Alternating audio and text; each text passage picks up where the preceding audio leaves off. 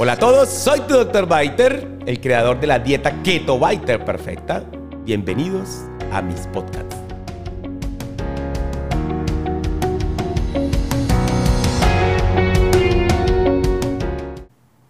Bienvenido a este episodio 12 de los podcasts de tu Dr. Biter. Y hoy con un tema que te va a encantar.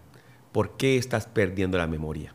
Y sí, debes reconocerlo. No eres el mismo de antes estás perdiendo la memoria. Hoy vamos a hablar de trastorno cognitivo y vamos a hablar también de Alzheimer.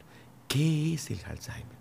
¿Qué se ve en una tomografía de una persona obesa o de una persona que se le están olvidando las cosas, que comienza a perder su cerebro, su sustancia gris, su sustancia blanca, pero especialmente su corteza cerebral?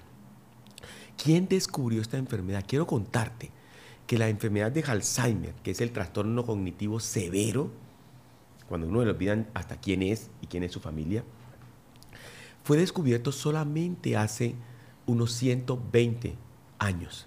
En el año 1901, un doctor que se llamaba Alois Alzheimer descubrió el primer caso de Alzheimer en una mujer que se llamaba August Deter. Estamos hablando que el 25 de noviembre, día de mi cumpleaños, de 1901, Alzheimer se reunió con una mujer que lo hizo famoso, que se llamaba Agustín Deter. Y su marido la había mandado al hospital porque se le estaba olvidando las cosas sencillas del hogar, como, como, em, realizar las tareas sencillas, veía cosas sin... Él diagnosticó por primera vez un caso de demencia tipo Alzheimer un caso en el año 1901 y hoy, en el año 2021, tenemos alrededor de 50 millones de casos de Alzheimer y se ha convertido en la quinta causa de muerte en el mundo según la Organización Mundial de la Salud. ¿Qué ha pasado? ¿Por qué está pasando eso? Este secreto que antes se nos había ocultado, que pensábamos que el Alzheimer era simplemente una enfermedad hereditaria, que el Alzheimer se daba en las personas iletradas, o que no leían, o que no habían permanecido leyendo. No tiene nada que ver ni con el leer, ni con el leer libros, ni con aprender cosas. Está relacionado hoy con la obesidad y con el azúcar. Tú puedes leerte 5.000 libros al día, pero si eres obeso y comes azúcar, vas a ser resistencia a la insulina, que es la causa principal hoy del Alzheimer. Por eso los neurólogos llaman a la Alzheimer como la diabetes tipo 3. La diabetes tipo 1, insulino dependiente. La diabetes tipo 2, resistencia a la insulina. Y la diabetes tipo 3, la enfermedad de Alzheimer. ¿Qué es lo que pasa? Que tu cerebro, al igual que todo tu cuerpo, se está volviendo resistente a la insulina y no entra azúcar a la célula. Las personas que tienen índice de masa corporal por encima de 25, por cada punto que aumenten de índice de masa corporal por encima de 25, van a tener un 36% más de riesgo de tener Alzheimer. ¿Qué quiere decir eso? Que si tú tienes 30 índice de masa corporal, tienes un 150% de riesgo más de hacer Alzheimer. Y aquellas personas que tienen índice de masa corporal por encima de 25, o sea, están en sobrepeso, por cada un punto van a, van a hacer que su Alzheimer se diagnostique 6.7 meses antes. ¿Qué quiere decir eso? Que si tienes 30 índices de masa corporal, vamos a tener que vas a diagnosticar tu Alzheimer 32 meses antes. O sea, 3 años antes. Si te iba a dejar Alzheimer a los 75, te va a dar a los 72 años. Señores, ¿cuál es el problema?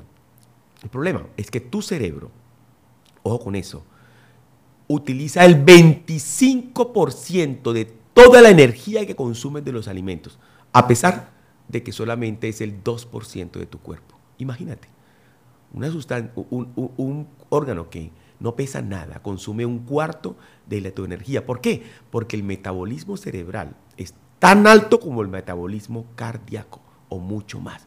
Y necesita energía todo el tiempo. Y lo que se ha visto es que las personas con Alzheimer no son capaces de que la glucosa entre a la neurona lo mismo que le sucede a la célula periférica, en la cual se vuelve resistente a la insulina y el azúcar no entra a la célula, sino que se queda en la sangre. Lo mismo sucede a nivel cerebral. el azúcar no entra y al no entrar hacen resistencia a la insulina y esto hace que la neurona comience a apagarse porque no le das otro sustrato energético, comienza a disminuir la memoria, comienza a, a disminuir la función, a disminuir la velocidad en que piensa, pero en últimas, esto hace que la neurona se apague y termine muriéndose por falta de energía. ¿Cómo hacemos para prevenir esto? Uno, no comer carbohidratos. Dos, no comer azúcar.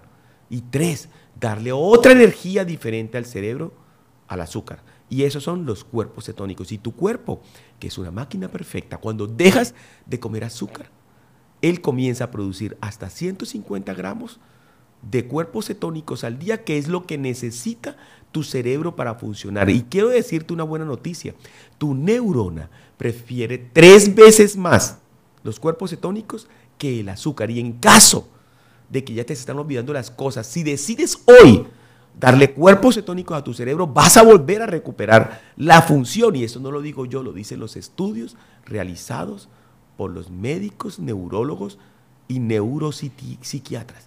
Esto es la grandeza de la dieta cetogénica, la dieta keto. Fue hecha para el cerebro, para la epilepsia, para el Alzheimer, para el Parkinson, para esclerosis lateral amiotrófica, porque tu cerebro prefiere mil veces más los cuerpos cetónicos, que es una energía sanadora, y no como la del azúcar en tu cerebro, que es una energía que lo inflama y que lo oxida y que le hace formar radicales libres que terminan matando la neurona. Y hay miles de estudios que muestran que después de ocho semanas de ser cetogénico, todos y, ya tienes Alzheimer, no solamente para prevenir Alzheimer, si ya tienes Alzheimer, puedes mejorar hasta 4 puntos o 5 o 6 puntos los scores de enfermedad de Alzheimer. Solamente por darle cuerpos cetónicos a tu cerebro. Hay estudios que muestran que tú a las 8 o 12 semanas mejoras y puedes prevenir la progresión de Alzheimer